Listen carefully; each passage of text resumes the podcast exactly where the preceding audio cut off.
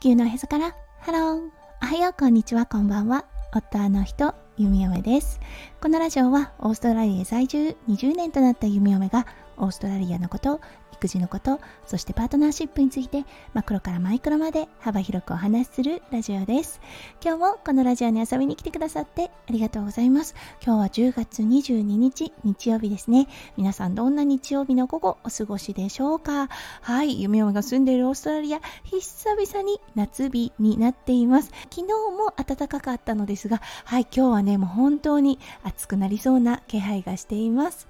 通常だと弓嫁今日はお仕事の日なんですが今日はなぜかお仕事が入っていなかったので急にねポッと出たお休みを楽しもうと思っています。はいそれでは最初のコーナーネイティブってどう話す今日の Aussie English。今日のワードはボイリング。です。はいこのボイリング。そう沸騰したというような意味があります。はいこれだったんですが今日みたいな天気を表すことができるワードとなっています。そう沸騰しているような暑さうだるような暑さっていうことでボイリング。こんな風にね暑さを表現できるんだって思います。確かに沸騰した状態を暑さと捉えると本当に暑いというような意味になりますよね。はい、それでは今日のテーマに移りましょう。今日のテーマは DIY です。それでは今日も元気に弓嫁ラジオスタートします。はい、2日間にわたって、そう、やっと伸ばし伸ばしにしていたウッドデッキですね、のオイル塗装を昨日終えることができました。実は1年に1度のペースで行った方がいいと言われているこの作業弓嫁たちがこのお家に引っ越した時に作ったはいあのデッキなんですね。なので息子くんがもう4歳ということで4年近く放置してしまいました。はい。そしてねやはり木の状態を見ると少しね塗装が剥げてきてうんあのちょっとかわいそうな状態になっていたんですね。なのでああやらなければやらなければとあ思っていたのですがなかなか重い腰を開けることができず、うん、あのこの間ね意を決してスタートしました。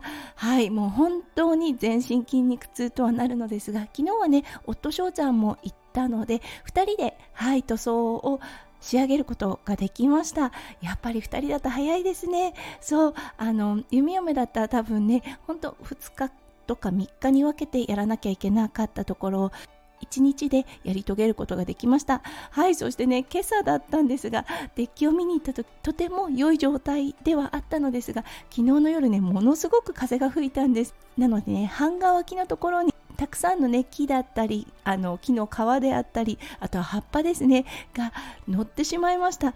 うんなのでこの今日の暑さで完全に乾いてた後、はい、あの、もう一度ブラシをかける必要があるのかなとは思うのですが、まるで作りたての時かのように、うまくね塗装もできたと思います。はい。素人のことなんでねプロが見たらあらっていうところはあるのでしょうがうん。弓嫁と夫翔ちゃんはねもう仕上がりに満足しています。はい。あのやっぱりね匂いが気になるのか、うん、うちのマロくんが今朝ねちょっと匂いを嗅ぎに行ってしまいました。なのでね足のマークもしっかりついた状態となりましたがこれはね起こりうることなのかなと思ってはい。マロのあの足型がついても可愛いんじゃないかななんて思ってっています。そうなので今日のこのボイリングなウェダーですね。はいすごく暑い天気が、うん、あのとても良い方向に動いてくれるといいなと思っている弓嫁です。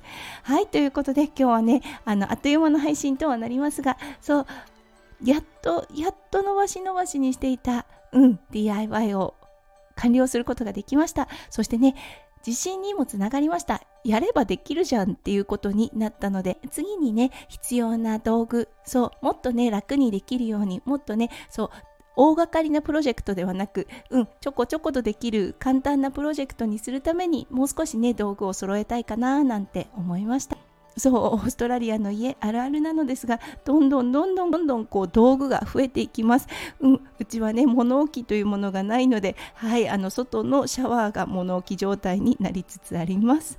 はいそれでは今日も最後まで聞いてくださって本当にありがとうございました。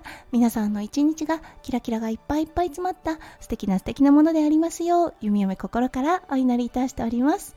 それではまた明日の配信でお会いしましょう。地球のへそからハロー、ゆみよめラジオ、ゆみよめでした。じゃあね、バイバイ。